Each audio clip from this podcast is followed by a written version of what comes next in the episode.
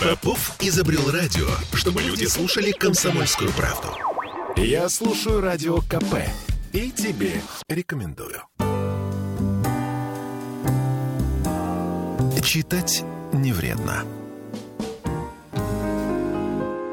Всем привет, это петербургская студия радио «Комсомольская правда». С вами Ольга Маркина. Читать не вредно, напоминаю вам, друзья мои. Итак, мы сегодня говорим о книге «Пять литров красного». Но это не то, что вы думаете. Потому что у нас в гостях э, врач, гематолог-онколог Михаил Фоминых. Миш, привет. Добрый день. Итак, э, книга, которую ты написал, э, я все перед тем, как прочитала все э, критические отзывы и прочее, прочее, прочее, я все думала, что, может быть, это художественная книга. Но она все-таки не художественная. И теперь я хочу тебе задать простой вопрос, почему ее надо прочитать. А, я могу сказать свое мнение, а ты меня поправишь, да? То есть Мгм. вот, если мы вспомним э, да, старинную классику советскую. Джером, Клапка, Джером фильм, да, когда они искали, собственно говоря, в медицинской энциклопедии а, все болезни, которые а, у них были, не были и теоретически даже не могут быть. Потому Мгм. что я очень хорошо помню из своего детства, как я а, ждала каждого тома медицинской энциклопедии для того, чтобы посмотреть, что ж там дальше. И когда моя подруга заболела а, свинкой, мы искали у нее болезнь, которая только у мальчиков. В общем, это я к примеру говорю. То есть э, я так понимаю, что для этого, для того, чтобы мы не искали э, подробности кровяных историй в, интернете, общем и целом, наверное, да. Это научно-популярная книга о крови, ее доброкачественных, злокачественных болезнях, возможностях диагностики современной и методах лечения. Э, Полностью права, что в нашем детстве и молодости существовала советская энциклопедия Да. в 30 или 40 томах. да, и там были буковки с по. Да, и всегда было интересно сравнивать собственные болезни с картинками из этих энциклопедий. Одна из моих настольных книг медицинская энциклопедия. Следующая была кулинарная книга. Сейчас это все заменило, конечно, нам интернет. И любой отклонение в анализе крови или симптом мы стараемся или хотим найти э, в интернете. То есть э, мы только так и делаем. Ты Да. меня извини, конечно, но вот когда ты сдаешь э, в лаборатории, не буду упоминать ее название, чтобы не делать рекламу, то ты первым делом смотришь, ага, так, забиваешь все это, ну, кто в Google, кто в Яндекс, Да. это уже зависит от VPN. Вот, э, я к чему говорю? Смотришь и думаешь, ага, значит, у меня вот это. А Что тебя так смущает? Ведь это же нормально. У тебя же будет меньше пациентов от этого. Ведь они же сами все себя вылечат. А зачастую эти поиски заводят страшные дебри, и первое, что выпадает в поисковиках, это непроверенные источники, абсолютно. Та же Хорошо, самая вот, э, Википедия, она вообще не модерируется врачами. А, то есть э, то, что мы найдем в Википедии, это не источник в принципе для э, медицинских каких-то вещиц. Это поверхностные знания, и они зачастую не проверяются, и зачастую они еще не актуализируются в связи с новейшими рекомендациями. То есть нет, э, если перехода на первоисточник, откуда это была взята информация, то это, в принципе, ну, не ложь, но поверхностная информация, которая не дает полного представления о том или ином симптоме или отклонении в анализе. Слушай, ну давай теперь вот э, реально шутки в сторону. А для кого эта книга? для всех, о том, тех, кто заботится о собственном здоровье, хочет знать больше про свой организм. В последние годы отмечается после- э, прекрасная тенденция, как по мне. Люди стали больше интересоваться собственным здоровьем, собственным организмом, анатомией, физиологией и как это все функционирует внутри нас. Я догадываюсь, почему. Во-первых, все хотят жить чуть-чуть подольше, а во-вторых, на медицину а, многие э, в наше время боятся надеяться, потому что как только ты приходишь в поликлинику, у тебя там какая-то совершенно невероятная история. В общем, она бывает иногда замкнутым кругом. Я не хочу обидеть врачей. Не-не-не, так и есть. И э, в э, США была прекрасная э, да, это проект, наверное, назвать, о том, что люди, описывая свои симптомы, э, нестандартные совершенно, пытались с помощью большого сообщества определить диагноз. О, отличная история. Так это же классно, это же можно... Причем, я так понимаю, что сообщество не врачей или врачей. Врачей в том числе. А, то есть у нас тоже, кстати, такие штуки есть. Ты забиваешь в Google, там, не знаю, у меня чешется левая пятка. Да. И тебе, значит, э, э, как по этому поводу целый чат есть, что вот чешется левая пятка. Отвечает врач такой-то. Ну, знаете, вот это бывает при том-то, том-то. Другой врач говорит, да нет, это совсем не при этом. Бывает, вот этот симптом, он может говорить, а что в этом плохого?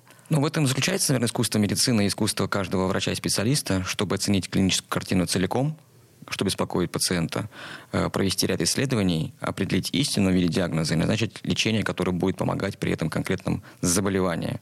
Поэтому зачастую эти офлайн консультации Э, они приносят гораздо больше пользы там, в течение 15 минут, чем онлайн-консультация на час. Когда ты не видишь пациента, на самом деле, имея большой опыт за плечами, только при взгляде на, на человека, который зашел в твой кабинет, ты уже знаешь, это реальный больной или это человек, который пришел просто за консультацией, или симулянт, или агравант. Или просто поговорить. Или доктору. просто поговорить, так и есть. Слушайте, но, э, к слову сказать, эта книга вообще не скучная. То есть это я к чему? Мы сейчас немножечко так углубились в научные дебри, но на самом деле там есть э, различные отсылки, мы к ним вернемся э, чуть позже, потому что язык-то простой. А еще иллюстрации. Вот я, например, очень люблю картинки веселые, иначе непонятно мне. То есть вот э, чем мне нравился учебник по биологии?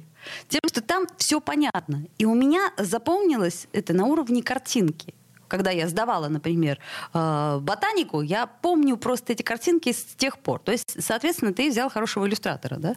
Ну, Или это, сам рисовал? Конечно, нет, это один из видов э, запоминания информации, и он на самом деле очень удобен.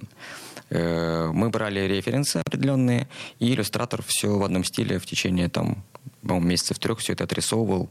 Э, мы находили компромиссы, потому что иллюстратор, конечно, не имеет медицинского образования он так видит. Да, Доктор, да, это... И мне приходилось... Это жопа, там, нет, это сердце. Направлять на истину, потому что мы видим одно, ага. художники видят другое, но она где-то посередине, этой истины, поэтому приходилось искать иногда сложные компромиссы. А, понимаю, а, догадываюсь, но при этом ведь э, читатель э, тоже не врач. Или все-таки врач? То есть я имею в виду, что как, как мы сейчас э, сможем ли какую-то референтную группу выделить, интересующихся этой книгой? Кому она, например, вот must have, необходима сейчас? Студентам-медикам Студентам-медикам для того, подожди, ну у них уже есть какие-то учебники, там какое-то что-то серьезное и прочее. Или это не собрать э, все Здесь сейчас воедино? Больше еще исторических различных моментов есть, как это все развивалось. Э, интересная подача Может, в учебнике все это написано, скучно, без разбавления клиническими историями, как это сделано у меня, без интересных метафор, сравнения, которые тоже легко запоминаются и легко понятны для э, человека, который вообще далеко от медицины. И я бы еще рекомендовал это врачам, в принципе, общей практики, которые иногда, сталкиваясь с патологией крови, хватаются за голову, э, пугают зачастую людей и рекомендуют быстрее найти гематолога, чтобы все это как-нибудь отдиагностировать и чего-нибудь полечить. Хотя на самом деле патологии серьезной никакой там и нет. А, то есть получается, что э, у нас сейчас э, уровень э, медицины, не хотелось мне на это скатываться, но тем не менее. То есть получается, что у нас узкие специалисты, правильно я понимаю? То есть они, ну, как бы совсем узкие. Гематологи это очень редкие звери, да. Вот. И тем более гематолог-онколог. Это такая, ну, как штучная да, да, зверушка, да. извини. Так и есть. И получается, что, например, врач-терапевт, который сталкивается с той или иной э, с, с тем или иным искажением формулы крови, он просто боится э, принимать какие-то решения. Иногда э, вещи, которые пугают врачей, э, терапевтов в общей практике, на самом деле не так страшны для человека. Но это знаем мы, как гематологи, которые видят каждый день такие изменения в анализе крови. А еще сейчас лаборатории сами пишут о том, что нужно к гематологу обратиться, когда есть отклонение в анализе крови, рисуются там стрелочки красные вверх и вниз, и пишется, что вам рекомендовано обратиться к гематологу. И часто приходят люди на такие консультации, ты рассказываешь, что это все хорошо, в пределах нормальных значений, и не требует никаких дальнейших ни диагностических, ни лечебных мероприятий вообще. Понятно, хорошо. То есть, значит, э, э, студенты, медики, э, врачи общей практики, да, правильно я понимаю? Да. То есть это терапевты, это, ну вот, не знаю, как у нас это направление семейной медицины, оно пошло, не пошло, но суть в том, что терапевтам точно. Людям, людям, нам, мне. Всем крайне рекомендую, потому что там не только про болезни крови, а вообще э, про то, из чего она состоит, что это за ткань. Если у вас есть интерес к собственному организму, понимать, как он лучше функционирует, и не бояться возможных изменений в своем организме, знать, как это все функционирует, тоже можно рекомендовать. Ага, понятно. Итак, смотрите, а, получается, что 5 литров красного, кстати сказать, еще одна маленькая ремарка. Ну, вот я думаю, что у меня-то не 5 литров, да? Мне... Девушек чуть меньше. А, понятно. Это сексизм начался. Нет. Потому что девушки же бывают разные. Физиологические Зеленые, причины. синие, красные. Физиологические причины. Это взято среднее э, количество крови в среднестатистическом человеке, который весит 70 килограмм. Так, значит, среднестатистический человек 70 килограмм, 5 литров крови. А у меня, наверное, где-то литра три с половиной. Ну, чуть, да. да Понятно. Чуть меньше, чем Сердце с кулачок и литра три с половиной крови. А Конечно, а... зависит все от э, размера организма. Если он большой и высокий, то у него будет больше, чем 5 литров. Если человек маленький и не такой большой, как предыдущий наш герой, то у него будет гораздо меньше. А у девушек еще по ряду физиологических причин. О, как интересно. Хочется об этом поговорить подробнее, но мне хотелось о литературе. А, почему? Потому что а, Миша Фоминых, он а, не просто врач, который написал книгу. А, в следующей четверти мы поговорим о том, какую роль сыграл Андрей Астацатуров в этой всей истории, известный писатель и филолог петербургский. Давайте сделаем паузу, вернемся после рекламы. Читать не вредно. Я слушаю Радио КП, потому что здесь самые осведомленные эксперты. И тебе рекомендую. Читать не вредно. Михаил Фоминых в нашей студии, врач-онколог. Сегодня мы говорим про книгу «5 литров красного». И это все-таки, опять-таки, напоминаю, не то, что вы думаете. Красное бывает разное. В данном случае про кровь мы говорим. Андрей Аствацатуров, э, писатель и филолог, э, какую роль сыграл в издании, точнее сказать, в написании этой книги? Насколько я понимаю, был ты был врачом, и вдруг пошел зачем-то учиться литературе, в литературную мастерскую Андрея Стацатурова и, наверное, Дмитрия Орехова, да? Да. Угу. Это тоже петербургский писатель наш, у которого, кстати, вышла книга, о которой мы поговорим чуть позже. Дмитрий Сергеевич, мы познакомились в 2018 году. Uh, у меня было какое-то подспудное желание какое-то uh, написать текст, потому что я после окончания медицинской академии уехал служить на Чукотку в качестве начальника медицинской службы. И провел там два незабываемых года своей жизни. На Чукотке? Э, да. Ого. В поселке Угольная Копия. Я не знала этот факт твоей биографии. Так. И я там оказался, в принципе, единственным врачом на весь этот э, поселок. Ага. Потому что до этого, который на Чмет, он уехал пять лет назад. То есть э, врач, гематолог, онколог в поселке на ну, Чукотке. тогда я был терапевтом. А, то есть, видимо, что-то изменилось тогда в твоей жизни, и ты понял, что о нет. Не, у меня с третьего курса, на самом деле, я ходил заниматься в кружок по гематологии, но выпускаясь из э, академии, нас готовили начальникам медицинских служб э, различных род войск.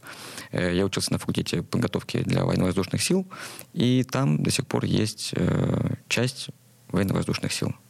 Поэтому поехал туда и служить. По выпуску я стал терапевтом, а не хирургом.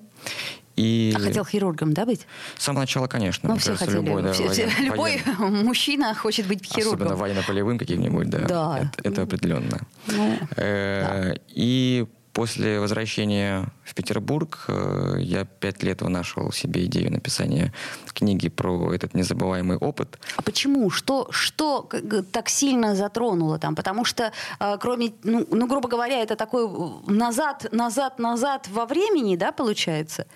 Это был э, интереснейший опыт в плане э, собственного обучения – потому что все проблемы, которые возникали, я должен был решать самостоятельно, без помощи старших и окружающих коллег. Как насчет интернета? Не было там Не было интернета. интернета. Как насчет медицинской энциклопедии? Э, все тома ты не смог, наверное, там, туда? как у Булгакова Михаила Афанасьевича, там хранились э, старые книги немецких и э, еще на латыни книжек. То есть о современных лекарствах в том поселке на Чукотке? Я сам их возил. Ага, понятно. В чемодане. Доктор Айболит. Да. Только для да, людей. Да, да, да. И по анекдотическому стечению обстоятельств я самостоятельно там же принимал э, роды. Я проводил операцию аппендэктомию. И так как это все... Один? Это, один. То есть прям один вот вообще, ну, да? и сестра у меня была. И сестра. Да. Ты и сестра. Да, все, прекрасно. Да. Потому что в этот э, день и в эту ночь э, все мои коллеги, это была новогодняя ночь, напились и не могли прийти стоять на ногах в операционной. Я единственный, кто смог э, помочь бойцу в эту Чтобы не было перитонита. неотложную ночь, да. И этот опыт хотел передать читателям.